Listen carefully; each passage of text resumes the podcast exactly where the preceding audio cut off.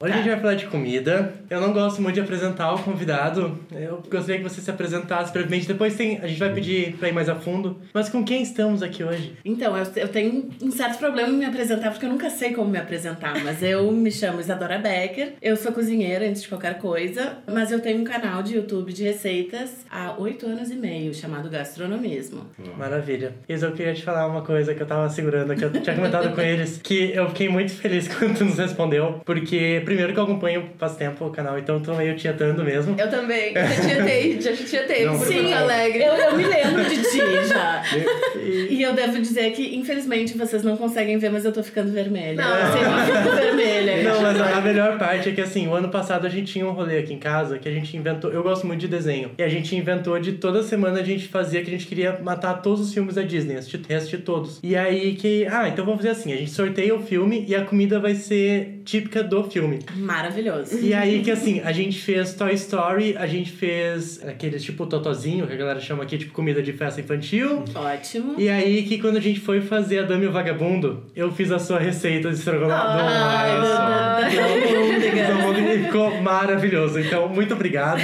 Eu que agradeço. E eu vou dizer que eu amo aquele episódio porque eu acho que eu consegui me caracterizar perfeitamente. Sério, as. Essa é caracterizações são melhores partes dos maravilhosas. De sim. Longe, de longe, de Eu longe. adoro. E pra mim é uma das coisas mais divertidas que tem, né, Sim. gente? Sim, imagina. Sim. É, foi de drag também, né? Sim, eu já me vesti de. Eu, eu adoro, assim, essa coisa de me vestir. Eu gosto de ir atrás das coisas. Então, massa, por exemplo, né? eu, eu sei costurar à mão, eu não sei costurar na máquina. Então, eu fiz um vestido inteiro de princesa Jujuba com cola de tecido e cola de silicone. Rainha do yourself. Que é Sim, coisa eu mais Então, eu sou cosplayer. DIY. Muito cosplayer, muito É. cosplayer. Muito. Ai, não, mas cosplayer não, porque sempre tem. É cheio de defeito.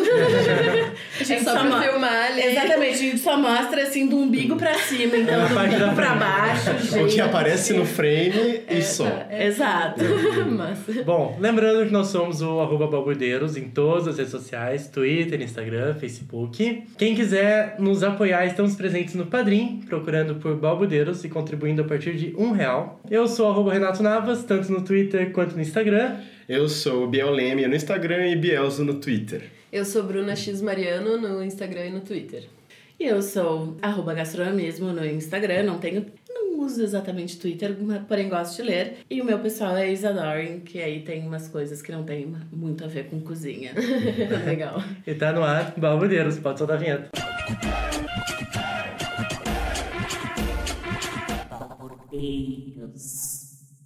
Hoje a gente vai falar então sobre comida aqui, um tema que desde que a gente começou o podcast eu tava muito afim de fazer, porque eu acho que tem muito a ver comida com educação. E quem não gosta de comida, não é Quem não gosta de comida, não é mesmo? É, quem vive sem. Eu conheço, é, eu conheço gente que não se importa com a comida, assim, é só pra se manter de pé. Eu acho um absurdo isso. Eu preciso me amo nutrir ele só. Eu que- Exato. Eu tive um namorado que ele era assim. Meu Deus! Como lida? Mas então, era super interessante, porque eu sabia que ele estava interessado em mim e não na minha comida. Ah, então, olha só. Olha Muito só. bom, muito é tipo quando Ele- fica famoso e teus amigos do passado Sim. são os mais verdadeiros, Não né? se apaixonou com a barriga. Exatamente, pô. Demais, demais. Isa, a gente tem uma tradição aqui no podcast que É. a gente, os convidados, enfim, pra facilitar a apresentação e pra não ficar aquela coisinha de sempre, a gente pede cinco fatos sobre a pessoa. Imagina que o BuzzFeed fosse fazer um, Um artigo. um artigo sobre ti. Tipo, cinco fatos sobre Isadora, o quarto vai te surpreender. Putz. Tá. Ah, fato 1. Um, eu cozinho desde criança. Eu tenho até hoje a faquinha que eu usava pra Oh, cozinhar. que amor. Criança era uma faquinha de plástico, assim, pra patê, mas que eu usava pra picar salsinha. Bacana. Dois. Eu estudei um ano e meio de letras na URGS. E larguei porque eu queria criar, né? E essa nossa geração é a geração que não aprendeu a lidar com as frustrações. Três. Eu sou apaixonada tanto por comida como por cinema, música, literatura hoje em dia menos, porque afinal a gente não tem mais o span de concentração suficiente para ler um, um livro de cabo a rabo assim como era. Afinal, começa a vir a mensagenzinha no WhatsApp, começa aí é difícil. Fato 4, talvez, que eu acho que seria o grande o mais surpreendente, é que eu cantei em duas bandas quando eu era jovem. Meu Ah, Deus! banda do quê? Rock? Eu assim? posso... É. Ah, eu ia falar metal, eu achava. Não, que- mas eu, eu curti um metal quando eu tinha uns 16, 17 anos, eu era só. do metal. E, mas a banda era Space Rave, é uma banda que ainda só. existe aqui em Porto Ah, Alegre. é? Sim. Esse nome não me é estranho. Não. Space Rave. Eles fazem showzinhos aí por aí? Acho que é, não sei, porque é um todo um, um away, assim, Uhum. mas ela ainda existe. E a outra era de músicas autorais, eu que escrevi Olha as só, letras e pode tal. Mas eu larguei tudo pra fazer cozinha. Olha aí. Nossa, muitas áreas, né? Meu Deus. Sim. Eu- Eu sempre fui um pouco assim, polivalente. Interdisciplinar. Adorei. E o quinto fato é que eu ouço podcasts que eu acho que devem consumir por semana umas 12 a 15 horas por Nossa. semana de podcast. que É a nossa ouço. convidada que mais ouve podcast, eu acho. Mais, mais experiente que nós. Você é que aquela legal. usuária que escuta fazendo tudo na sua vida? Sim, eu arrumo a casa, lavo a louça, fico jogando joguinho que não tem que pensar também. Sim. porque- Cozinha. Não. Cozinha. Muito, cozinho muito as- ouvindo. E de vez em quando eu encontro um que é uma história contada em vários episódios que eu sento e eu faço binge uh, listening, que nem como se a gente sentasse na frente do- da TV pra assistir uma série Netflix. Bem isso, assim, eu ouço seis, dez horas seguidas, assim. Ai, que. Sabem que eu tenho uma coisa de ouvir podcast no banho. Que a minha. Faço muito isso A também. caixinha ela encaixa certinho em cima do box. Então tu tem ali um espaço que tu fica bom som.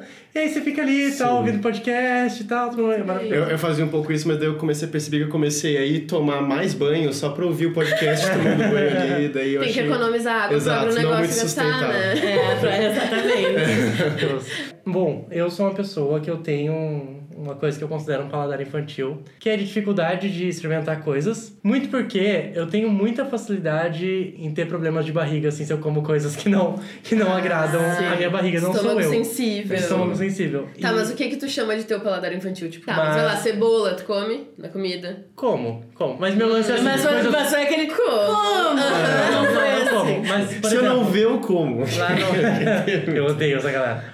Lá no... Esses dias tem um restaurante no mercado público aqui em São Paulo, que ele é um restaurante Aqui vegano. Aqui em, São em Porto Alegre. Opa. Opa.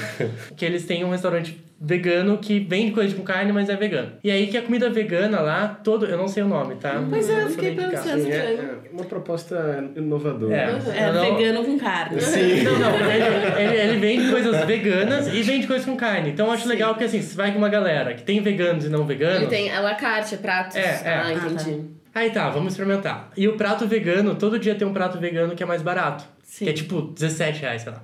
E vale a full a pena. E aí eu falei, ah, vamos experimentar. Aí veio um bife à parmegiana, que no caso era de. Berinjela. Não, era de beterraba e soja. Ou algo assim. Exemplo de coisa que eu comia metade e falei, nossa, como estou cheio, nham nham. Mas não tava, só tava, não me agradou muito não. Não te gostou. Entendeu? E não era exatamente. Eu senti que era uma coisa que não era ruim. Era, meu- era a minha criança de 7 anos interior falando: olha só, acho que não, hein? Olha só. Mas eu vou, vou, vou dar um insight, assim, de pessoa que trabalha com, com cozinha. Eu acho que isso pode ter muito a ver com a tua experiência em casa. Na tua casa, talvez não se comessem comidas diferentes. Sabe? Então. Sim, cara. Por exemplo, eu como de tudo porque minha mãe cozinhava comida chinesa, comida indiana, meu avô fazia comidas de tudo, sabe? Eu sempre comi comida de tudo que era lugar do mundo em casa, só não como entranhas. Entranhas eu não como nem amarrada. Fígado. Não. Não. Eu, quando eu comia carne, eu, co- eu comia fígado. Mas a minha questão que eu tava querendo levantar com essa coisa toda de paladar infantil é qual a importância então da escola? Porque a gente sabe que tá, em casa, se eu tivesse filhos hoje, eu também não ia educar meus filhos a comer essas coisas diferentes, porque eu realmente não comi quando era pequeno e naturalmente não, não sei fazer a maioria delas. O máximo que eu tentei fazer outro dia foi um. um- como é que é o nome da saladinha egípcia lá que a gente comeu e eu tentei É fazer? o Fatush? Não, ta, uh, tabule. O tabule. É. Tá. Gostei muito, fiz uma vez, satisfeito, entendeu? É. Massa, já consegui fazer. Bacana, consegui fazer, ficou Ai, eu nota adoro 5. Eu e vamos Não, ficou, ficou gostoso. Amo. Gostoso. amo demais tudo que eu, comida árabe. É isso, eu ia pra restaurante de comida árabe quando eu era criança. Eu- E em restaurante eu acho que é um negócio que educa muito, assim. Educa muito. Aham. E, eu- e era isso, assim, eu me lembro que, como eu sou filha única de mãe solteira, assim, é, não de mãe solteira, mas, bom, pulamos de assunto, afinal a gente tá falando de comida. Mas a questão é que, assim, meu avô me levava toda sexta-feira, me buscava na, na creche e me levava pra jantar quando eu era criança. Então, também é um fato curioso sobre mim, eu tenho uma relação afetiva de, como é que se diz em inglês agora? Comfort food, era isso. Sim. McDonald's pra mim é comfort food. Uhum. Porque meu avô me levava sextas-feiras pra comer McDonald's quando eu era criança. É uma memória afetiva, né? Que tu Uma memória totalmente afetiva, assim. É, Pra mim, até hoje, eu tô, tipo, não tô legal, passo no Mac e pego um Big, sabe? Aham. Passo no Mac e pego um Big. Aquele molho especial. McDonald's, patrocina nós. Ir. e aí, mas fui crescendo. E aí, a família se juntava pra comer sushi. E eu, com sushi, eu, tipo, hum, peixe cru, hum, não sei. Aí, experimentei a primeira vez. Então, experimenta. Botei na boca a primeira vez, hum, não sei se eu gosto da textura. Segunda vez, já tava enlouquecida. E até hoje, eu como comida japonesa, assim, É com lágrimas nos né? olhos. É. Mas essa questão da educação eu fico me perguntando também, porque se eu for comparar, sei lá, eu e minha irmã, por exemplo, a gente teve a mesma educação, a gente morou junto, né, até a adolescência, assim, e ela é muito chata pra comer. E eu não. A coisa mais chata, assim, que ela sempre foi chata pra comer, e todo mundo, né, caía de pau em cima dela, tadinha, era que ela não gostava de queijo, nunca gostou de queijo. Não, não comia queijo. É, e daí todo né, mundo. não tem como- E daí todo mundo caía de pau nela. Daí agora, na fase. na- depois de adulta, ela foi descobrir que ela tem intolerância, entendeu? Sim. Ah. Daí, olha, twist. coitada, sabe? Sim. Tipo, passou a infância inteira, a adolescência inteira, a chata do rodízio, tá ligado? Que tinha que pedir pra Sim. fazer pizza só pra ela, porque não podia, não queria comer queijo. Na verdade, ela não podia, sabe? Enfim, eu fico me perguntando, sabe, até que ponto é uma questão de insistir com as crianças pra elas comerem alguma coisa, ou deixar elas escolherem, insistir pra provar, mas não, não insistir pra comer sempre a mesma coisa, ou insistir pra, né, comer coisas que elas não gostam, que elas dizem que não gostam. Acho que é uma questão de respeito também, né, que a gente fala aqui com relação à criança, com relação ao jovem, assim, de tipo, ah, eu provei e não gostei, então não insiste mais pra Exato. comer, Sim. sabe? E acho que uma coisa de forçar pra comer mais também, quando tu é criança, ah, tem que limpar o prato. Mas, pô, talvez tu esteja cheio mesmo, sabe? Talvez não Sim. seja, tu não esteja comendo só pra ganhar sobremesa. Que é uma questão muito de mudar essa forma com que a gente educa as crianças pra comer. Sobre isso eu tenho algumas observações, assim. Agora eu não me lembro exatamente de quem é esta frase, pois afinal sou um pouco ruim na academia. A minha faculdade sempre foi muito prática, então ler textos acadêmicos pra mim é muito difícil. Que a gente deve experimentar alguma coisa nove vezes. Olha. Nove? Tudo isso? Porque assim, se tu não gosta de uma comida, tu tem que comer ela nove vezes. Na décima tu já vai gostar daquilo. E existe também um podcast que eu estava ouvindo semana passada sobre comida. Existem pessoas que têm uma hipersensibilidade ao gosto, que é uma coisa assim bem científica. Eles disseram, olha, pega um buraquinho de caderno, põe na frente da tua língua. Se tu contares mais de 30 papilas gustativas, tem pessoas que realmente elas têm uma, uma sensibilidade Nossa, eu quero maior fazer isso agora pra contar minhas papilas. É.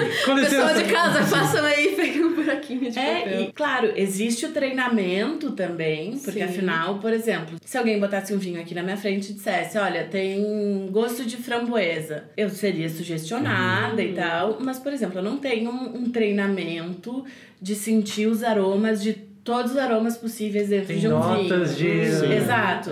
Mas tu tens esse. É, se, tu, tu és apresentado a essa, é uma caixinha que os anólogos têm. Ai, eu já, já fiz isso, é muito legal. É sentir super os legal. cheiros e, e tentar identificar o que que é. Degustar vinhos e tal. Ai, é, mui- é muito bom. É um, tipo, um mundo novo que se abre quando tu começa a degustar vinho, assim. Mas não tem no curso de gastronomia aquelas paradas meio ratatouille, assim, de tipo, ó, prova este pedaço deste ingrediente, daí você tenta interpretar as notas Não. disso? Não tem. Não, porque isso Acho que a, a a Disney Disney mentiu pra mentiu, gente. é isso mesmo. Detalhe que o ratinho nem fazia gastronomia, na verdade, né? Ele Sim. só era um ratinho mesmo. Não, mas ele tinha a, a cozinha no, Mas no é, DNA. eu me, eu me identifiquei muito com o Ratatouille, com o Ratinho, porque eu sou conectada de uma maneira que os cheiros e os sabores, pra mim, me remetem a muitas memórias. Sim. Tenho essa memória afetiva muito bem costurada com os sabores, assim, e, e cheiros. Então, uma coisa que eu lembro até hoje era o cheiro do banco Bamerindos, do tempo do Bamerindos. Meu Deus. Entregando idade. Sim, né? Não sou mais guriazinha. do Banco Bamerinos, que eu ia com a minha avó e eu senti o cheiro do ar-condicionado. Aquele cheiro era o melhor cheiro do mundo pra mim. Então, eu tenho essa memória muito forte. Pra mim é muito fácil trabalhar com isso e trabalhar com sinestesia também. Isso que, na verdade, me botou em contato com a cultura pra trazer pro canal. Porque na minha prova final de cozinha, era um jantar de 10 serviços, que o tema era livre. Então, eu resolvi trabalhar com sinestesia e traduzir as minhas músicas preferidas de jazz em pratos. Então foi uma, uma experiência incrível pra mim, mas foi um negócio que eu fui navegando sozinha, Nossa, que sabe? Pois é. Como assim? Eu teria só me perdido. E foi bom. É, eu fiz um miojo, porque eu fiquei na dúvida. É, a música que ele remete é.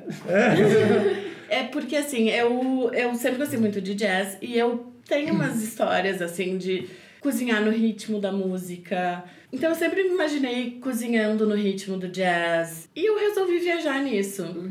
Minha- quer saber? É livre? Vou fazer o que eu tô afim de fazer. E a banca curtiu, comprou ideias. Super, eu tirei nota A. Ah, porque, assim, é que também tem toda uma questão que eu sou muito boa em justificar as coisas. Às vezes, na verdade, é uma grande enrolação, mas eu faço isso com uma propriedade que, assim, ninguém acredita que eu não. Argumentação perfeita. Ainda mais que, assim, era uma argumentação da minha sensação, né? Então não tem como alguém dizer, não, não é isso. Uhum. Mas eu usei muito também da história de cada um dos artistas. Eu peguei a música The Man I Love. Então é toda essa música que ela canta pro homem que ela ama, que ela ainda não conhece, mas que ele vai, sabe, vai construir uma casa pros dois e não sei o que. Ele vai ser grande e forte. Não é exatamente o meu tipo de homem, mas tá tudo certo. Mas o jazz, ele, enquanto gênero musical, tem muito essa coisa da criatividade, né? Do improviso, da Exato. espontaneidade. Pra isso eu fiz uma costelinha de porco ao molho barbecue, porque é essa coisa assim de homem e tal. ah, Cerveja que aí eu artesanal. e Ai, não, isso foi muito antes da, da- dessa, dessa moda bar- toda.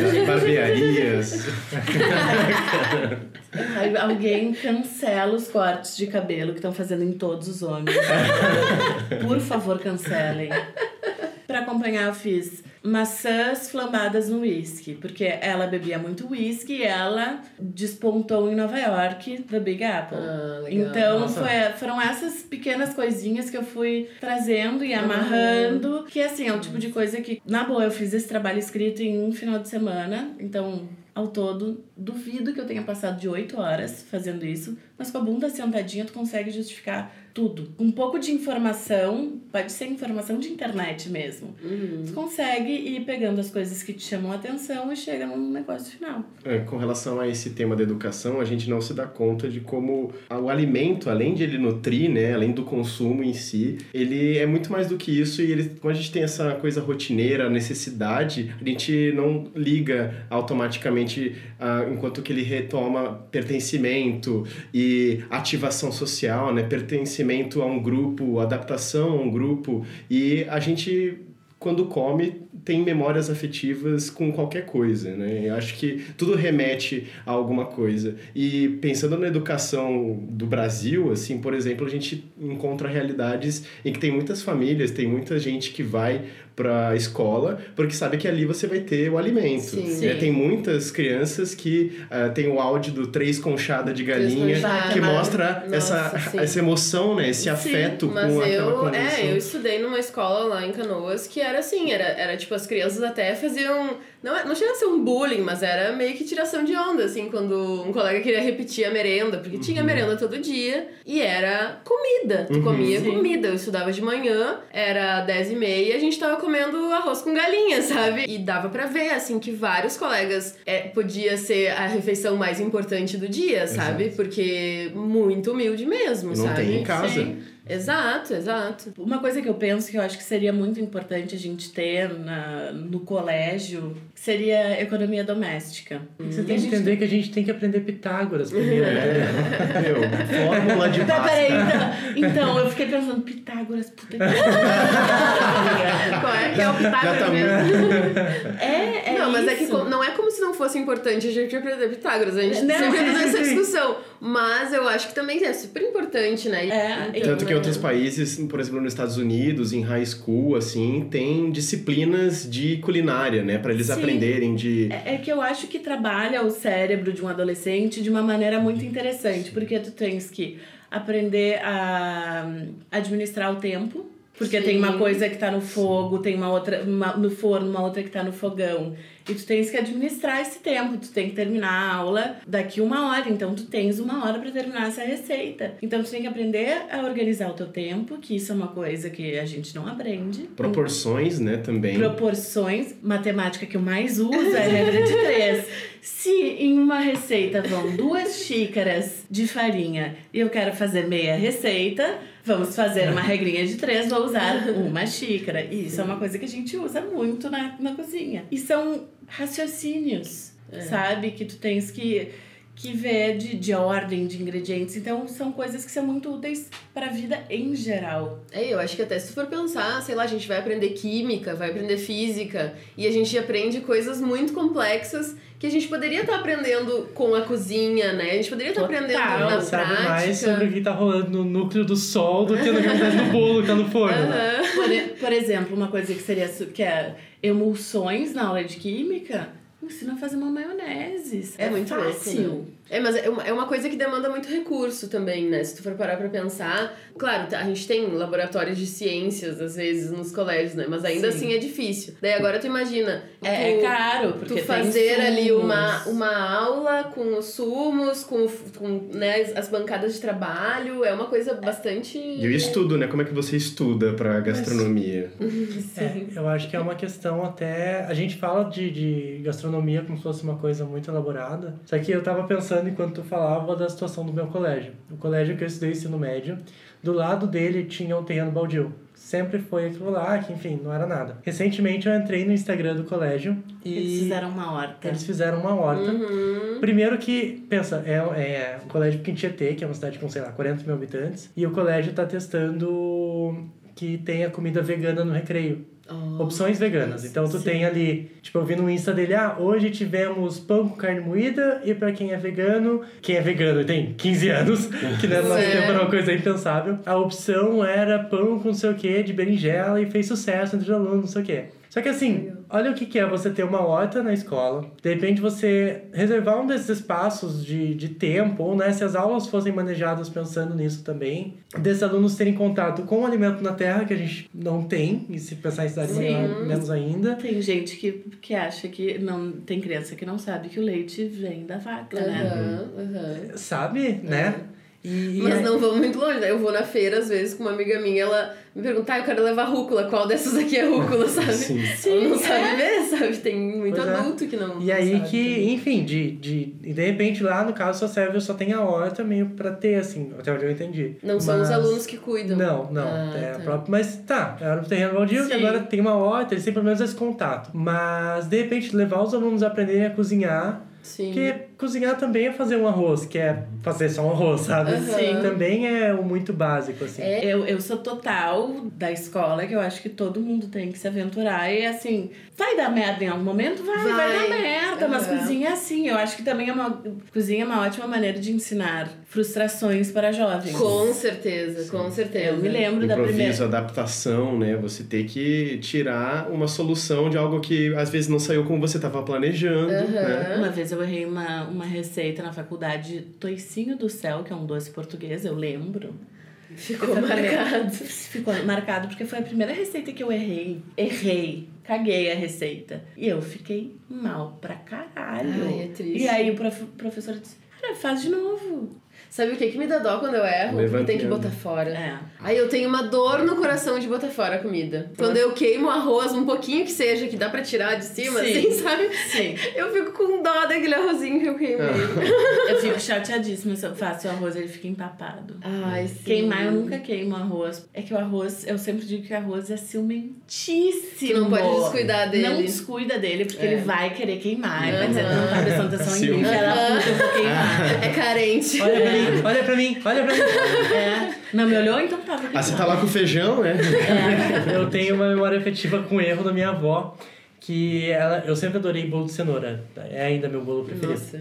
E aí que a minha avó falou, ah, eu vou fazer um bolo de cenoura. E aí vem aqui comer. Aí fui lá, chegou lá, ela fez o bolo batumô. Ah. Aí ela ficou muito triste, muito triste. Eu tipo, não, Eu vó, tá... muito triste também É, quando não. bolo. E aí, aí eu não, vó, tá gostoso. Hum, gostoso. Ai, tadinha. aí, cara, ela fez o bolo por um mês, mais ou menos. Pelo menos uma vez por semana, durante um mês. E todo bolo batumô. Eu não sei qual foi o rolê. Nossa. Eu acho que é a assadeira que ela usou hoje, pensando bem, porque eu, quando eu faço a mesma receita dela, eu faço aquela assadeira de pudim. e ela fez a sim. assadeira normal, ele achatava depois. Aí era, e era eu indo lá, tipo, não aguentando mais comer, Comer bolo. bolo. E batumado. E falou, nossa, vó, mas tá muito gostoso. Nossa. Mas nem a cobertura. A memória afetiva do bolo batumado. Fica, né? fica bolo batumado de cenoura, eu acho que não chega a ser exatamente o problema, porque não é Não. gostoso ainda. Uhum. Porque tem o chocolate, enfim. Mas ela ficou muito, muito chateada, até que daí ela desistiu. Falou, ah, eu não consigo fazer. Eu, ah, vou ver que vai ser uma delícia. Isso me lembra uma história de conexão emocional, assim, com comida que eu tinha com sonhos que o meu avô, por parte de mãe, comprava numa padaria perto lá de casa, em São Paulo, quando a gente morava na Moca. Essa Recheio de padaria quê? é recheio de creme e aquele açúcarzinho por Eu cima. tenho com recheio de goiabada. Olha só. Goiabada, Bah. olha só. Ai, sacanagem! a gente tá falando E ninguém Sim. faz. Tem um bolinho de laranja faz. aqui. Pois é. Tem uma goiabada? Dá pra Tem. gente fritar uma goiabada.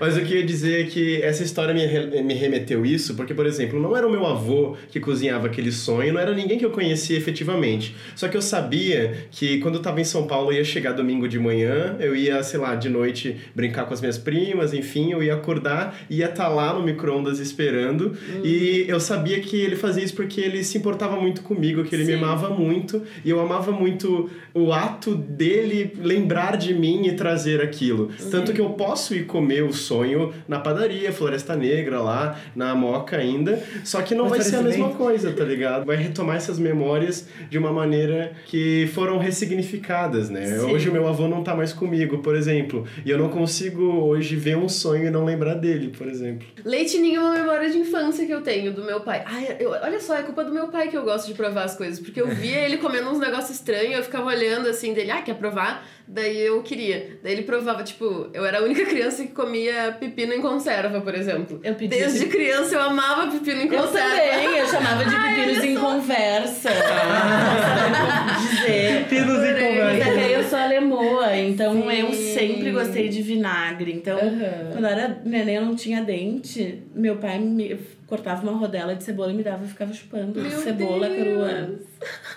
Sabe? Então, É, mas o leite ninho, meu pai também uma vez pegou Fazia- uma lata. Não, ele pegou uma lata, pegou uma colher, botou na boca e saiu. E o que que é isso aí? e daí ele, ah, tu quer? Daí eu, ah, quero. Daí aquilo grudou no céu da boca, assim, de um jeito. E eu fiquei comendo aquilo, deu, nossa, isso é muito bom, sabe? Lá na década de 90, quando não era moda ainda. Agora Sim, é. E o que, que tu come de doces, né? gosto muito de doces de ovos. Ovos, eu já fiz isso. Uma larica de tarde, assim, era uma, uma tarde super chuvosa. Eu tava com uma amiga em casa, a gente vendo filme e não tinha leite condensado e saía ser uma mão. Na época que o Zafari ainda não abria domingo. Ah, eu lembro dessa época. E aí. É evidente que não. E, e aí eu fiz de tarde, disse, vou fazer ovos moles. Fiz ovos moles pra gente comer de colher.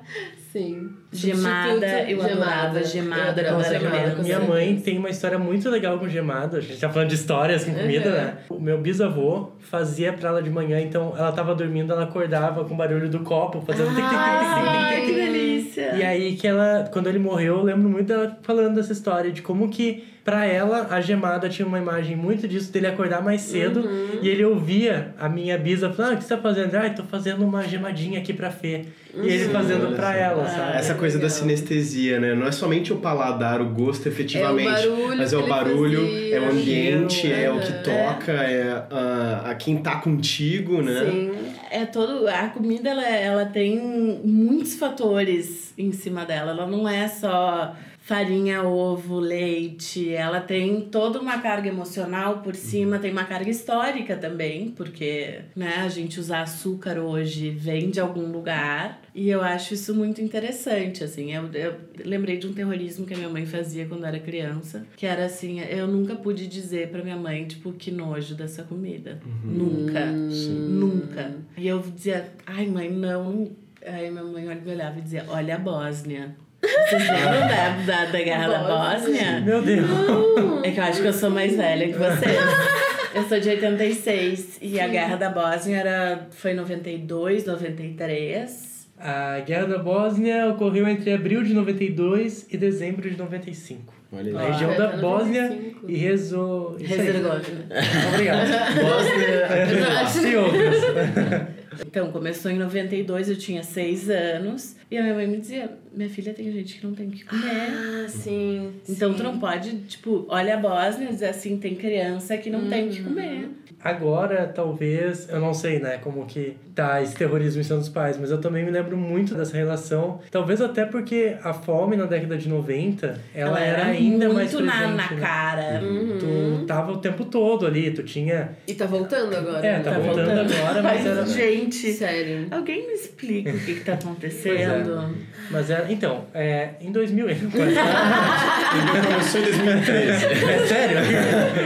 Sério. Começou né? em 2013, quando eu vi aquela galera passar pela rua e eu dizia, hum, isso não Isso. me cheira Não bem. É, pois é. Fui um dia ver e aí começaram a cantar um hino e eu, hum, isto não me cheira bem. Algo podre no reino Daí, da utiliz... Dinamarca. Daí utilizaram um instrumento tão fundamental pra cozinha que é a panela, né? Ressignificaram a panela. Significaram uma panela que, que assim, gostaria de, de enfiar no... a assunto? Mas, mas voltando à questão ali da fome, isso me remete muito a um outro ponto da comida também, que é o fator social da comida, né? Quando a gente fala em cozinhar em casa, quando a gente fala em fazer a própria comida e tudo mais, a gente também tá falando ali de um certo privilégio. Claro. Claro. Porque tem um documentário, eu vou falar depois dele nos pitacos, e ele fala o que tá rolando na Índia. A Índia tem uma culinária milenária indiana que tá acabando porque as pessoas, enfim, têm pouco dinheiro e trabalham muito, então é muito mais barato você comprar a comida que já vem pronta. Sim. Mais ou menos a mesma coisa que acontece aqui também, mas né, ah, em, aqui a gente tá perdendo uma culinária ali de uns 400 anos, lá eles estão perdendo uma culinária de 2, 3 mil anos, sabe? E aí essa Não que preocupação... valha mais ou menos, É, é, né? sim, não, Porque é, a nossa sim, é uma sim. mistura muito louca Não, não, coisas, não, não né? fazendo um Mas é- julgamento de valor, mas de tempo É. mesmo, de como é triste tu ver Sim, uma coisa tão longa, né? Tão velha, morrendo. Como vocês veem, assim, essa questão, o fator social da comida e mais, como a gente pode fazer para trazer as pessoas mais carentes, enfim, como transformar a comida em uma coisa realmente popular de novo, sabe? Eu já trabalhei com cozinheiros, que foi isso que me tirou da cozinha profissional, porque eu vi que se eu continuasse trabalhando em cozinha profissional, eu ia virar. Eu ia criar o sindicato dos cozinheiros separado do sindicato do, da, da hotelaria e que eu ia acabar assassinada em algum momento. Nossa. Pesado. Porque assim, era uma galera que tava fazendo refeições caríssimas, assim, um salário mínimo, um casal gastava num jantar, e eles na folha de pagamento recebiam um salário mínimo mais o extra que todo restaurante paga por fora. Era uma galera que dizia, olha, eh, eu não... Teve um dia que disse, ah, não cheguei a passar fome, cara. Eu comia farinha com arroz. Farinha de mandioca. Farinha com arroz não, farinha com água. Nossa. De alguma forma, eu acho que quem eh, tem menos condições são as pessoas que mais se agarram nas tradições culinárias. Aqui no Brasil, principalmente. Se tu for ver um restaurante onde tem um hambúrguer, é muito caro para uma pessoa para uma pessoa que não tem grana. Ele vai comer sempre arroz e feijão. Sim. Sabe? É, isso que eu ia dizer. Eu acho que a, a, a necessidade faz as pessoas terem que, que ir pra cozinha e fazer o seu próprio, o seu próprio alimento, sabe? Sim. Eu acho que ainda, por mais que Ah, McDonald's, aqui ainda não é tão barato, mas tipo, nos Estados Unidos, McDonald's é super barato. Na McDonald's Europa, é mais barato, mais barato do, do- do, do que que fazer, fazer. em casa. Sim, sim. É, mas aqui no Brasil, eu acho que essa ainda não é a realidade, sabe? Eu acho que É. as pessoas, né, estão ainda muito ligadas à, à, à cozinha, muito em função de grana, assim, Mas sabe? é que o que eu quero dizer, Bru, é porque assim, sim, existe esse, esse lado, Uhum. mas, por exemplo, agora a gente tá em voga a questão dos agrotóxicos, né? O número de agrotóxicos que foi liberado. Quem pode, de fato, comprar numa feira orgânica que às vezes é um pouco mais caro, sabe? É. E às vezes, ah, mas não é tão mais caro, mas para algumas pessoas, Não, é, não é, né, é- um pouco que seja já é Total. muito. Não, até eu.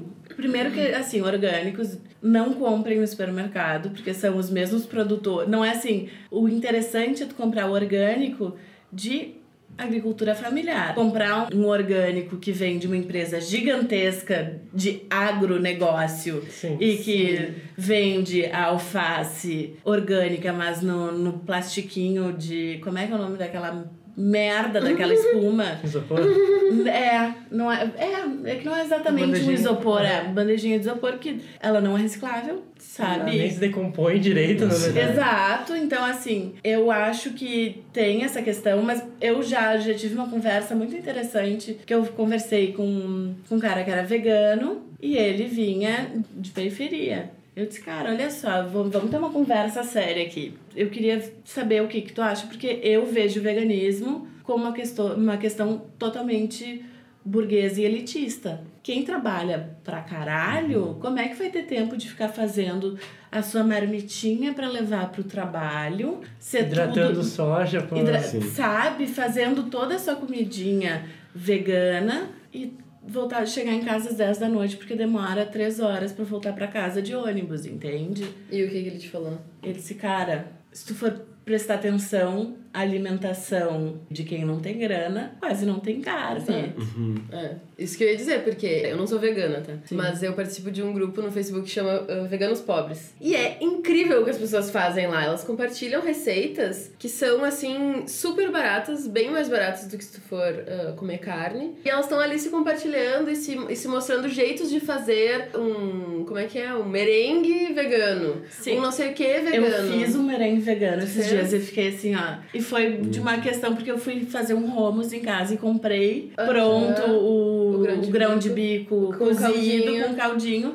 E aí eu tava com uma amiga minha que tá ficando vegana e ela me. E eu falei, disse, meu, dá pra fazer. Faz- se faz com se tudo, se, faz- faz maionese também. É, e- e é isso, sabe? Eu acho que é muito mais uma questão. Claro que tem a questão elitista, mas muito em função do conhecimento. De Sim. tu entender o porquê daqui a pouco é importante tu começar a pensar em consumir menos carne, em né, tentar levar tua dieta mais pra um lado mais vegetariano.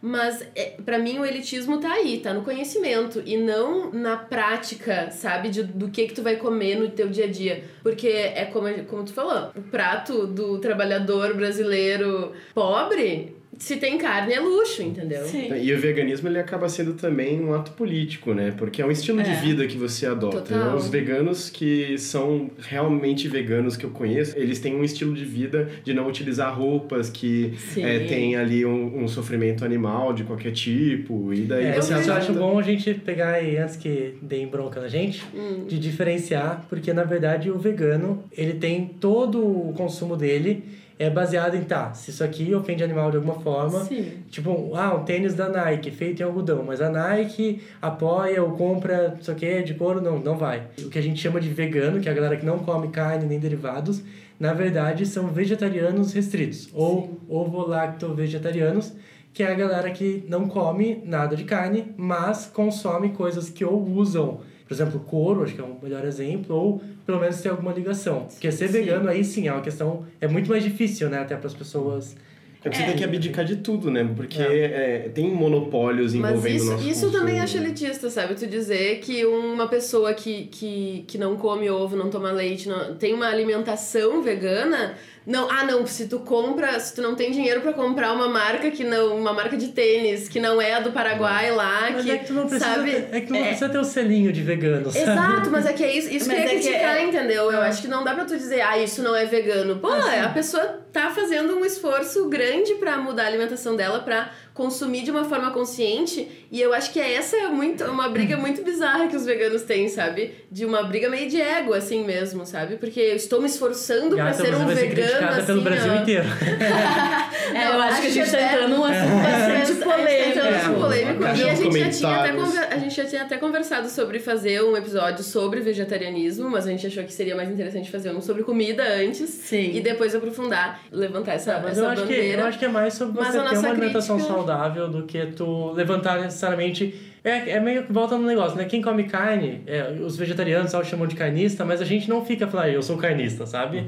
Tipo, eu acho que se você tem a possibilidade de ter uma alimentação, de ter um consumo consciente vegano, por exemplo, legal, tu.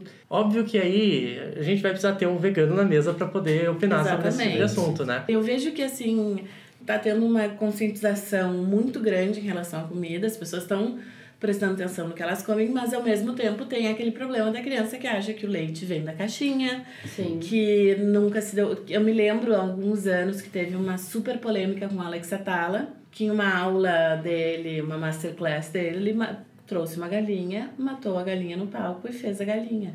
E as pessoas achando aquilo uma grande E o Rodrigo Hilbert, que violência. foi super criticado por abater um- uma cabra, sei lá. É, no. Daí eu acho muita hipocrisia, sabe? As pessoas comem e não sabem de onde vem, não querem ver morto. É, e sem não, dizer A que galera não é. quer ver o que acontece por trás do, Exato. do preparo. É. Enfim, gente, vamos então pro próximo quadro? Sim. Vamos botar o bedelho, então? tá. Bota. Bota, bota, bota, bota, bota, bota, bota, bota. Bom, o bedelho é a parte do programa que a gente pede pelo Instagram pra galera botar o bedelho no episódio. A gente, a gente joga lá o tema da semana seguinte. E aí a pessoa pode mandar uma dúvida, uma pergunta, uma dica pra, pra pauta gente. E é isso aí, a gente seleciona algumas. E, Bru, Alguns só falam uns devaneios assim É, também. é, Acho vezes muito legal também. é, é o espaço do, do, do ouvinte ter a participação dele aqui. Tá. Eu vou começar com um bem polêmico. Sopa é janta? Pergunta Ricardo Hoffman. Então, Ricardo, na minha humilde opinião, na minha casa, nem fudendo. Nossa, Nossa, eu imaginei total outra resposta. Já achei que você ia militar a sopa aqui. tipo. Não, eu, eu. Ah, cara, na boa eu tenho dente, sabe? Ah, Tipo, tantos anos de evolução para você conseguir mastigar, né? Exato. Eu agora tô, tô com uma temporada no canal de sopas, porque aí são sopas que eu considero. Mas assim, qualquer sopa? Não sabe? Gente, eu, Muito eu, engraçado. eu, eu sou bem defensor da sopa, porque eu gosto muito de Eu sopa. gosto muito de sopa também. eu adoro. Eu, É. Inclusive, eu, eu vi que nesse negócio da série ainda não deu tempo, porque eu tava muito afim de falar, não, eu vou assistir quando eu for fazer, porque daí eu coloco o computador na cozinha e aí eu vou bem passo a passo, eu sou bem as senhorinhas que assistiam, que se assistiam Ana Maria Braga, assim, sabe? Sim. que aí eu vou, ah, tá, é uma pitada de sal, deixa eu ver quanto ela pegou mais ou menos na mão dela pra eu saber. Mas eu, eu gosto de sopa. Pra mim tem uma a memória afetiva bem forte também, porque lá em São José dos Campos, que é a cidade que eu morei antes de vir pra cá, tem rodízios de caldinhos, que são muito Ah, populares. delícia. E, da, e Ah, são tá- vários tá aí tipos, um assim. convite que ninguém precisa fazer pra mim. Não, mas eu gosto muito de caldinho de feijão, Sim. sopa de tomate. Ah, Isa, mas tem. Eu, eu acho que você. Eu, ó, confia em mim. Se um dia você for pra São José, eu vou fazer o Já convite. provou nove vezes a sopa? Exato. Vá com o coração aberto. Muito bom. E o pior é que tem, junto no- nos rodízios, geralmente tem o que ela falou, tem Pãozinho, salgadinhos, crouton, pãezinhos, é, outros panificados aí que você come junto com a sopa. É, não, eu. Então, eu tenho essas que eu acho legais e tal, mas assim, pra mim sopa é uma entrada. Sim, não, não. pode ser, tipo, sopa de legumes, cara. Ah, deserto gastronômico, sabe? É que é isso, eu gosto de coisa com muito tempero. Por exemplo, gosto muito de, so- de uma sopa que é de origem vietnamita, que é o pho. que chique. Que é PHO, que é uma sopa que é super cheia de sabores, e aí com uma massa. E aí tem outras coisas dentro. Ramen eu adoro, que é uma sopa. Mas o caldo, ele vem meio que pra dar um gosto. Sim. Ele não é sopinha de legumes.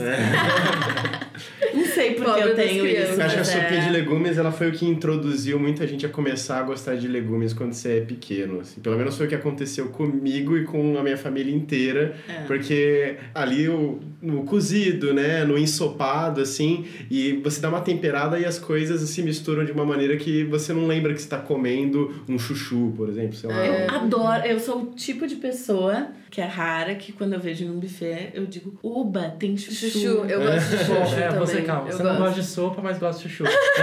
eu tô me levantando, então. Tá, vamos pro Não é próximo. que eu não gosto de sopa, eu só acho, tipo... Tem, a, a Tudo bem não gostar também, sabe? não, é, não é nem que não gostar, porque eu acho que tem várias coisas super saborosas e Uhum. tal. Mas essa coisa, tipo... Cara, a vida é tão cheia de coisas maravilhosas. Eu vou perder meu tempo comendo uma Sopa. canjinha, sabe? Não. Tá, o próximo. É verdade que antigamente era questão de educação arrotar a mesa. Dizem que a comida tava boa. Dizem que é. porque É, isso, na verdade, é da cultura chinesa. Na cultura Ó. chinesa, se, é, se tu não arrota, quer dizer que tu não tá satisfeito. Olha só. Que mandou essa? Foi o Gabi Correias. É muito interessante isso, né? Assim como tem na italiana, por exemplo, se você não aceita a comida, é uma ofensa gravíssima, né? Se É. você vai à casa de uma pessoa, é regra que você tem que oferecer alguma coisa pra ela, pra ela comer, pra ela E beber. ela tem que comer, porque senão ela pode achar. Porque aí vem, aí vem uma coisa muito de muitos tempos antigos de tu achar que a pessoa tá- pode estar te envenenando. Exato, sabe? exato. O Du Fantaniel pergunta, ou afirma, não sei. não, acho que ele afirma. Às vezes me questiono se estou preenchendo de comida a barriga ou o meu emocional. Então, isso é uma coisa que é, que é, é, um problema, porque a gente tem essa questão da compulsão alimentar, ela é um comportamento psicológico e psiquiátrico, às vezes, bastante grave, que é essa compulsão de preencher o vazio com a comida. Tem gente que fuma cigarro, tem gente que arruma a casa, tem gente que lava a mão 800 vezes por dia, tem gente que se acorda no meio da noite para comer. Sim. É, é difícil. Come dormindo. Sim. Eu acho isso. E é uma coisa, a gente acaba muitas vezes preenchendo o vazio da alma com a barriga. Sim. É, eu acho que é o mais é super difícil de lidar com essas compulsões assim, porque é uma coisa, é- comer é algo necessário para tua existência, né? Pra mim isso é uma coisa que é muito difícil, porque eu, para mim a minha grande fonte de prazer na vida é a comida. E eu sou uma pessoa que estou gorda. Na verdade eu sou gorda, na verdade não estou, eu sou gorda. Sim. E sempre fui. Claro, se eu me passar em algum momento, existe um perigo iminente de eu entrar para uma obesidade que possa me fazer mal para a saúde. E é uma coisa que é muito difícil, porque como é a minha grande forma de prazer na vida, foi aprender a fazer várias coisas na cozinha porque eu queria comer melhor, entende? Eu não fiz gastronomia porque a meu, coisa que eu mais amo na minha vida é cozinhar. Não, é porque a coisa que eu mais amo na minha vida é comer. Ah, então eu acho que tem toda uma, uma problemática bem séria em relação a isso, porque tu não vive sem comida. Sim. Pra mim, eu já tive assim, não vou emagrecer, entende? Hoje em dia eu meio que, tipo, na boa, é a coisa que eu mais amo. Sim. Sabe? Minha saúde tá ok? Tá ok. É, eu acho que é isso que importa, é isso que as pessoas tendem a, né, em função de gordofobia e tudo, deixar de lado. É a pessoa, é a pessoa tá saudável. E disfarçar a gordofobia com preocupação com saúde. Exato, né? isso eu é acho. bem isso eu já, assim. já senti muito, assim, de Aham. família. Cara, na boa, tu vai morrer. Pode ser daqui 10 minutos atropelado por um carro, pode ser daqui 10 anos, 20, mas tu vai morrer. Todo Sim. mundo vai morrer, Pois é. sabe? Eu acho É. que, claro, tem pessoas que não gostam de comer, e aí tudo bem, elas têm outros prazeres na vida. Uhum. Cara, porque assim, a quantidade de merda que eu como também. Porque vocês sabem que casa de ferreiro é espeto de pau, né? Não, mas eu até que tenho sido bem, bem boa nisso, porque ontem eu comprei, tá, comprei tortéia congelado, mas tem tortéia. Aí fiz um molho de manteiga, sálvia, botei uma nata, botei um limãozinho, né? Mas, cara, eu sempre tenho na minha dispensa miojo da turma da Mônica de tomate. É assim. Eu me sinto tão feliz em ouvir essa. Sim, essa adorei. afirmação. Sabe? Adoro cachorro quente de esquina, não pode ser cachorro quente gourmet. Não, mas comida de rua é, um, é um, parte de um rolê, assim, maravilhoso, né? E, e querendo ou não, tipo, identifica muito a cidade, o lugar que você tá, a Sabe. comida que tá na rua, É que as pessoas cultural, comem de né? pé. Exatamente. Por exemplo, vocês de São Paulo, seus idiotas que põem Purê no... porra de purê de batata Ah, no... Ah, o sei, Renato é calma, um grande calma. defensor Calma, do purê. calma. no- Eu me preparei muitos anos para essa Meu Deus. Eu tô mesmo discutindo com uma chefe sobre isso. Vamos lá. O Não, lance- é assim, ó, eu, eu vou me sentar aqui com uma plaquinha assim. Pirê no, no- E não é purê, é pirê, que a gente fala aqui no Rio Grande do Sul. Pirê no, no cachorro quente. É que assim- Não faz o menor sentido, porque só vira uma papa. Candidato, 15 segundos para réplica. Vai, vai, Renato. O que acontece? É, como a gente usa mais o, o- o purê, a gente pode chamar de purê porque só a gente usa. Vocês não gostam do purê? Eu Então- amo, eu amo purê, mas eu não gosto. Eu nunca comi no Tá, o cachorro lance quente. cachorro quente, tá? comi. focar nessa É. parte. Ele tem uma função social ali dentro, que é do quê? De Ah, juntar os outros ingredientes. Então não fica caindo. Porque o purê de batata, na verdade, ele não tem tanto Ele dá uma sabor. liga. Ele serve mais pra dar liga É, mas coisas. Aqui é eu vejo, eu vejo maionese. um fator social de como, assim, de entupir mais a galera, assim. Também. De, Também. de fazer Só vantagens. volume. Só vantagens. Ninguém passa fome. Mas aí, assim, não é que vai juntar o rolê, porque as coisas vão continuar escorregando pra fora, tá ligado? Só que aí grudada no pirê. Será? Mas Sério, Nunca comi, eu já nunca comi, E é a mesma coisa, porque aí tu morde aquela merda e faz... Mas sempre vai ter que ter alguma coisa pra juntar todos os ingredientes. Aqui você faz isso com a maionese. E eu tenho uma teoria Eu não que. como com maionese, eu como só com ketchup e mostarda. É, e molho de pimenta e molho de Pois é, alho. mas aí vamos, vamos então chegar a um consenso aqui. A quantidade de maionese utilizadas nos, nos cachorro-quentes em Porto Alegre é meio absurda, né? Sim. Eu Porque falo- eu sinto que É tá que eu comendo nunca um pouco. Maionese. Ah, tá. Porque nos, especialmente os podrões, assim, esses lugares, ou até os mais famosos que tem aqui, é tipo um pão, salsicha, ervilha e milho e maionese, sabe? É, eu falo que É, o tem X, ele, coisas. na verdade, é um prato de maionese que tem outros ingredientes. Mas, gente, onde é que vocês estão X? Eu não acho que É. tem tanta maionese assim. E eu não peço pra tirar a maionese. eu peço Não, mais. eu acho o ótimo. X eu peço com maionese Nunca vou, não, vou ficar falando nomes aqui, mas tem uns lugares que tem uma maionese especial que tu pede extra maionese. Que é... A gente, a gente tá falando muito de, de indicação de lugar, então vamos dar indicações boas de boteco? Sim, boa. Tá, tá na hora do pitaco de boteco, então. Tem gente que não bebe, está morrendo. É Então eu vou dar, posso eu começar com Vamos lá. assim, ó, um boteco que tem o melhor pastel de frango de Porto Alegre. Amém, Vamos lá. Por um preço muito honesto. Hoje em dia eu não me lembro, quando- eu não sei quanto é que tá, mas há 10 anos era dois reais um pastelzaço de frango. Dois reais. Se há 10 anos era 10 reais, Cara. agora. Dois. Dois, Ah, dois reais. Não, era 2 reais. Há 10 Agora anos, deve ter- agora deve estar o quê? Uns oito.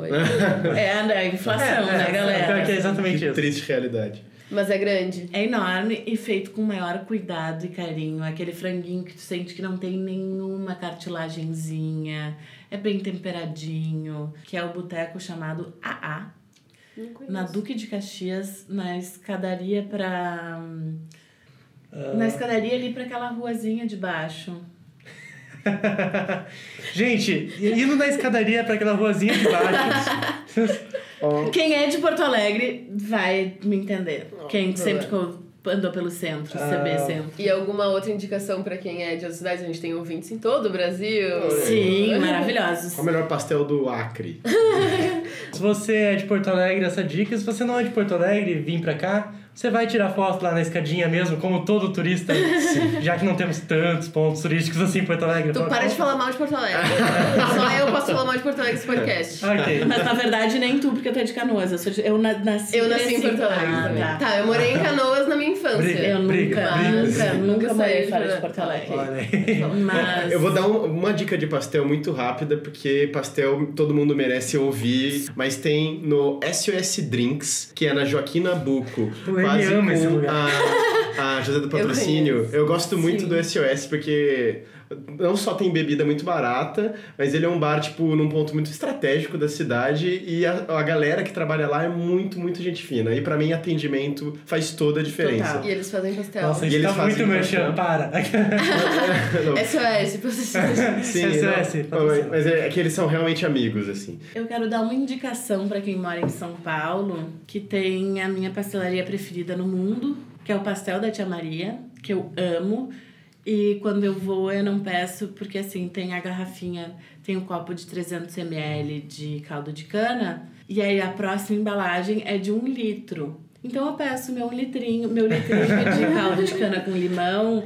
Afinal de contas, é caldo de cana, É né? caldo de cana, entende? É, Assim, ó, eu daria um dedo pra tomar um caldo de cana agora. Olha o que eu. Te... A gente pensa. Qual muito- dedo? Qual dedo? Eu, já, eu não vou ser tão bairrista em indicar um lugar pra comer pastel aqui, porque eu, eu não sei na real se eu conheço algum. Eu gosto muito do pastel do Simão em Cerquilho, mas eu acho que nem existe mais.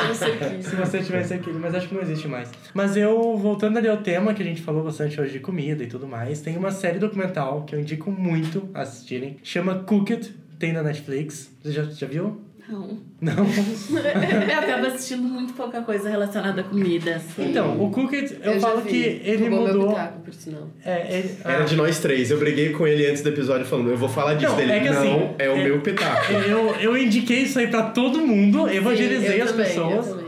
Porque assim, ele é uma série que muda o seu relacionamento com a comida real. São quatro episódios. Tu lembra o nome do, do, do autor? Michael Não. Michael, muito obrigado. Olha. Michael Pulan, ele Eu fez estudei, um tá? livro. Ele tem alguns livros sobre relações de comida e sociologia. E aí é adaptado isso pra uma série. Ótimo, porque tu falou a palavra certa pra eu, pra eu querer assistir. Porque comida é bueno.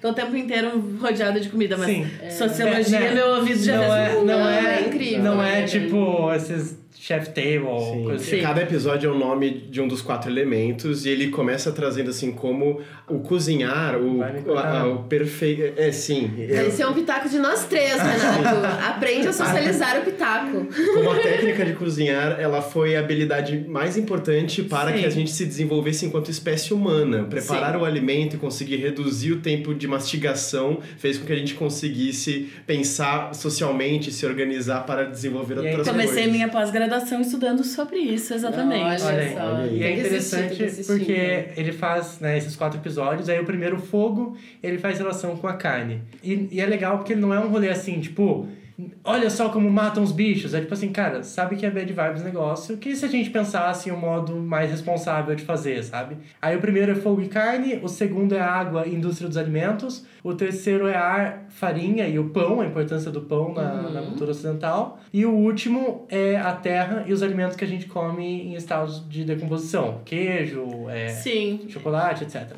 E assim, e ele vai o mundo, ele viaja pelo mundo mostrando a realidade em grupos diferentes. Um que o meu preferido é que ele, no último desse da, da Terra, ele vai conhecer uma freira no meio dos Estados Unidos, que ela é freira e microbióloga. E aí ela Maravilhosa! Sim. E aí é- ele tem uma hora que ele pergunta pra ela, tá, mas tu trabalha com, com ciência, mas tu é uma religiosa, como tu consegue ligar as duas coisas? E ela fala um lance tipo, é que pra mim o modo que Deus de repente encontrou de conversar com a gente é pelos micro-organismos. E isso faz todo sentido pra mim e por isso eu estudo e pra mim eu tô vendo Deus trabalhando ali, sabe? Enfim, e aí ela mostra, é, eles falam um pouco dessa coisa, dessa guerra que a gente traçou contra os micro-organismos e tudo mais. Sim, assim. que eu acho uma grande bobagem. É. Sempre o gelzinho que mata 99% das bactérias. Cara, aí sim que tu vai comer qualquer coisa na esquina, tu vai ter um, Aham. um churril de Exato. dias, E entende? é totalmente cultural. Nos países árabes, a galera come com a mão. E é isso aí. Não tem. e- Não, mas eles, eles sempre lavam a mão, né? Sim, Na Índia, sim. por exemplo, as pessoas se limpam no banheiro com a mão, não é? Não Uhum. tem papel, uma aguinha em mão. Então, por isso que as Não pessoas. sabia disso. Sim. É, então, vou, vou na questão de etiqueta e tal. Então, na, na cultura indiana, nunca se come com a mão esquerda, se come só com a mão direita. Porque a esquerda é a mão de limpar a bunda. Interessante. Eu uma vez estava conversando com uma amiga que ela sempre, ela, muitas, ela, um dos jobs dela é fazer pesquisas de temas bizarros e que existe por uma questão de o pessoal das ciências vai, vão atrás disso e me corrijam, que existe uma coisa que que se chama que é transplante de fezes. Ah, eu já ouvi falar disso. Que são porque a, a gente tem toda uma galera de micro-organismos dentro da gente, assim. Hum. E esses micro-organismos podem até ser, assim, culpados de uma obesidade. A obesidade pode estar relacionada aos micro-organismos que tu tens nos teus intestinos. Hum. Então, toda vez que a gente toma antibiótico é uma merda, porque a gente mata toda a galera. Ah, e essa transplante de fezes se faz muito para pessoas que têm algum problema. Mas como é que é isso? Eu não sabia. É, Nunca ouvi falar sobre isso, Ju. É. Tem um vídeo do. Como que é o nome daquele canal alemão? Que o nome é em alemão? Deutsche Welle. Aí, na nutshell. cu- Kurze In a Zeit. nutshell. É, Ah, uma coisa in a Cougar nutshell. Eles têm um vídeo É, sobre isso aí que eles explicam. Sério? E é, e é louco até porque esses estudos mostram que quando você consome alimentos que não. Tipo assim, açúcar, por exemplo, você vai nutrir esses micro-organismos do açúcar, que vão se multiplicar mais do que os outros. Então tu vai ter mais micro-organismos demandando por açúcar no seu, no seu aparelho digestório do que os que demandam por comida natural, por exemplo. Tipo, Tá, E mas, aí- mas e o negócio do transplante de fezes? Então. No cu, é isso que eu. Não, não, é. Não, essa aqui é a minha dúvida, Esse é o entendeu? procedimento? Esse é o Não, procedimento? não, o procedimento é pegam ah, toda essa microcultura né, bacteriana de uma pessoa através da sua evacuação, que é seco e levado a pequenos Comprimidos. comprimidos. Eu não sei se é, se, se é via oral ou via supositório. Sim. Esperamos que supositório. né? Gente. Eu, eu quero te dar parabéns, que eu agora ouvi toda a sua, a sua didática contando isso. adorei. Realmente, o teu lado Adorei. professora é muito, muito bem. da É, não, é porque assim, é porque eu fico com vergonha de dizer com todas as palavras que eu Sim. diria normalmente. É, Renato, sabe? assim, enfia no cu. É. Tá, enfim. Mas é, é isso, assim, é muito louco. Então, mi micro-organismos, gente, só faz bem. Mas eu- hoje em dia, que nem todo mundo. Pisa, tu vai fazer maionese com ovo cru. Cara, olha, salmonela em ovo cru hoje em dia é um negócio assim, ó, raro. Não é assim aquele negócio. Claro, se for um ovo de, de uma granja que tu não conhece. Hoje em dia os ovos são todos higienizados, todos, sabe? Tem todo um controle. E se tu fizer a maionese e comer ela na hora mesmo, um ovo que tenha salmonela, não, não vai ter uma, uma cultura é grande de salmonela. guardado que... Exatamente. né, A usar o conservação dos alimentos é muito mais perigosa do que. Sim. Sim. Meu, higiene é um, é um, um fator completamente cultural, na verdade. Tipo, ele, ele 100%. é, ela é só isso, né, no fim das contas. Porque a gente vai ter higiene com uma coisa ou outra, vai lavar até com o nosso próprio corpo. Isso Sim. de acordo com o que você aprendeu socialmente, né? Sim, se for ver assim, filme americano, qualquer coisa de cozinha americano, os caras não usam rede no cabelo. A legislação brasileira é uma das mais pesadas em relação à segurança alimentar. Também porque nós brasileiros somos um povo muito limpo relacionado aos índios Sim. brasileiros, né? sim. Que a gente só toma banho todo dia aqui, porque eu, aqui se tomava banho várias vezes por dia. Sim. Bom, a- além do pitaco roubado meu que vocês queriam roubar, Lenny, trouxe, trouxeram mais algum? Eu trouxe um que é também do Netflix, uma série que se chama Street Food, que eu descobri recentemente, eu curti muito. E ela mostra alguns pratos de rua e é muito, muito interessante porque ele conta de uma maneira muito lúdica, muito poética, assim, sobre o papel social da comida de rua e como que ele reflete ah, os aspectos culturais dos países em que eles estão e tudo mais. E o primeiro episódio ele já é fantástico, que ele mostra uma chefe que tem uma barraquinha que faz umas sopas especiais na Tailândia e um omelete de caranguejo que é mundialmente famoso, que deu para a barraquinha de rua dela uma estrela Michelin. Bah, sensacional. E Sopa tailandesa, é é isso, sopa pra mim pode ser tailandesa. então, Daí a janta. É. e- aí sim. E uma pergunta, não é gourmetizada essa banquinha dela? É, uma, é uma senhorinha ou é uma chefe? É uma senhorinha, uma Ah, senhorinha então de avental sujo aqui, Aí lenço sim. no cabelo, e a galera, e ela, e ela tem sei lá quantos várias dezenas de anos. E ela, e, e ela cozinha até hoje, faz um omelete, você olha aquilo e é uma coisa super gordurosa, super assim, naquela aquela vibe de rua Gordura mesmo. é o que dá sabor. Exato. E mesmo com essa, com essa imagem, você fica com muita água na boca. Você termina aquilo, meu, eu preciso comer esse omelete de caranguejo, cara. e ele não tem é, essa ideia do preparo é, food porn. É um food porn diferente, voltado pro ambiente É, popular. que- é aí não é. O food porn, na verdade, ele é o, o cinema erótico. Uhum. Ah, o cinema erótico, que é aquela coisa que não aparece nada e tal, é o food porn, é, a é o vídeo com a, com a câmera lenta de um programa de cozinha. Cozinha de rua é pornozeira. BDSM. é, Ah, adorei. Tá, mas já que entramos em food porn, eu vou pro meu pitaco, então. Manda ver. Que é, um um. Que é um pornô. Que é um pornô. Não. É um Instagram um, chamado Vegan Balls. Balls de tigela, assim. Que, sério, eu curto. eu curto. Que Eu, eu pensei em vegan balls de bolas. Vegan Balls. Eu não sei como é que fala balls. não é assim, então. Vegan balls, boa, Balls. Balls. Sei lá. É isso aí. Vou botar lá na thread de pitacos depois no, no Twitter pra vocês verem. Mas é um Instagram, nossa, é muito, é muito delícia. E tu fica se perguntando, isso aqui é vegano mesmo? Porque, nossa, dá vontade de comer todas as comidas que estão aqui. Eu curto tudo, então aparece muito pra mim. E hum, esse é o meu, meu pitaco. É isso então, gente. Foi isso. Bom, considerações finais. Bru, quer começar? Pode ser. Eu gostei da muito de, de gravar esse episódio a respeito de, de comida, assim. Eu gostei muito da presença da Sim. Isa. Eu queria te agradecer por, né, vir aqui participar do Foi, foi podcast. esse vocês me desvirginaram. Oh, Uma mas coisa que eu tava sempre, tipo, eu- gente, eu amo podcast. Chupa essa, Gus. Nós antes, nós antes. Mas é isso, assim, de que eu acho muito massa. Tô muito feliz de estar aqui.